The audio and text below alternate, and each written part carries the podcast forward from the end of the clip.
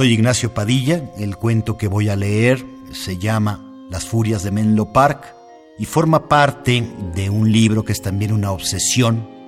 Es un libro llamado El androide de las quimeras y consiste en 12 cuentos, todos ellos con algo muy singular en común, las muñecas. Las muñecas siempre me han resultado al mismo tiempo siniestras y atractivas. Creo que en esta historia en particular, que habla de la obsesión también de Edison por crear un día una muñeca parlante, se puede percibir cuántos riesgos se corren y cuánto hay de aterrador y cuánto puede haber de monstruoso, no solo en las muñecas o en los muñecos, sino en quienes nos obsesionamos por ellas. Esta historia tiene una base real. Se trata del primer intento de Thomas Alva Edison de crear una muñeca parlante, intento que terminó de la peor manera imaginable y que condujo también al fracaso de ese proyecto en particular, de aquel hombre que por otro lado resultó tan exitoso en tantas cosas, pero que también a su manera fue monstruoso. Compositor de historias para todos los intelectos, para todas las etapas de madurez. Su pluma bailó en una línea donde la realidad se enrarecía, como si fuera a torcerse a lo fantástico. Cuando lo hacía, era una fantasía tangible, palpable y reconocible. Cuando no, se exaltaba lo extraordinario de lo cotidiano. Este gusto maravilloso, sumado a un rigor de trabajo asiduo, lo volvieron un autor prolijo cuya abundancia en producción, si bien no excesiva, era constante y vasta.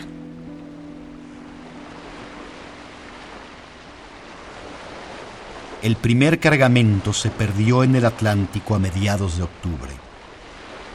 600 niñas de cerámica se ahogaron a escasas millas de Rotterdam sin que hubiese Dios ni ayuda para impedir esa zozobra de encajes, piernas, brazos y ojos de vidrio que miraron sin mirar a los peces que no podrían devorarlas.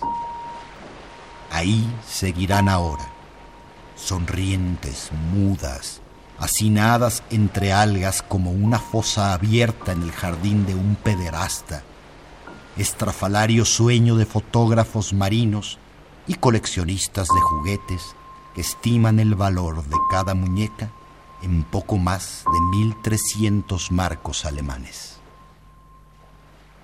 Frente a esa cifra desmedida, se vuelve difícil creer que Edison pagó por ellas poco menos de dos dólares, cantidad que aún entonces se diría irrisoria. En una carta fechada en vísperas del naufragio, el inventor felicita encarecidamente a Bernard Dick su adelantado en Europa, por el éxito de sus negociaciones con los fabricantes de Nuremberg, y llega incluso a anticipar que si las muñecas resultan efectivamente propicias para su ambicioso proyecto, las ganancias de esa primera entrega le permitirán muy pronto abrir en Nueva Jersey una fábrica que les ahorre la importación de ejemplares europeos.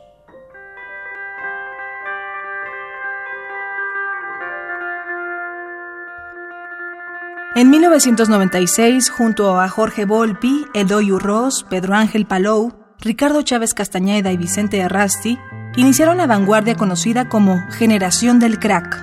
Originalmente, el manifiesto consistía en cinco novelas con una proclama en común que pretendía retomar la estética del boom latinoamericano y volver a lo mejor de la historia de la literatura, donde abundan los textos clásicos. En cuanto a los puntos del manifiesto, se enumeran la búsqueda de una literatura compleja y de mayor exigencia formal, estructural y cultural que la del post-boom, para lograr una vulgarización de la literatura clásica con la que el crack busca conectar. La narrativa intenta dislocarse generalmente de cualquier posicionamiento del espacio y el tiempo mexicanos, además de tratar de evitar las tendencias de otras vanguardias, como conformarse por una pandilla literaria o estar apadrinada por un medio de comunicación. Los experimentos lingüísticos aventuran el uso de más de una voz en las narrativas y con historias no lineales, por lo que revalorizan a autores nacionales como Sergio Pitol y José Emilio Pacheco. ahora lo sabía e intuía asimismo que el fantasma amoratado de Claudette iba a cobrarle cara su negligencia. Sin decir palabra recortó la esquela, la guardó en su bolsillo y se encerró en su oficina, anticipando el día de muchos años después en que un periodista del Times o un admirador cualquiera le exigiesen sus memorias sobre Edison. Casi pudo ver sus manos de viejo sobre la mesa, su cuerpo ansiando una muerte apacible y su boca desdentada hablando sin convicción de una ahogada encinta en las aguas del Yomaha o del escándalo oportunamente silenciado de una segunda serie de muñecas parlantes que extrañamente terminaban su versión de Jack and Jill con cierta estrofa inesperada y macabra. Algo cantaban esas voces de rencor. Algo cantaban esos versos sobre un mago, un embrujo y una princesa muerta, mas no hay modo de saber exactamente qué decían. De esa segunda serie de muñecas parlantes se vendieron apenas 30 y todas ellas fueron readquiridas por Edison para borrarse luego con sus hermanas de la faz de la Tierra.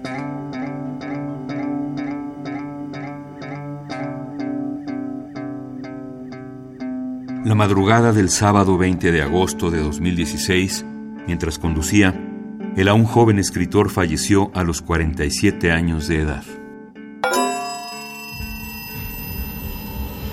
Autores que el tiempo no borra. Indeleble. Indeleble.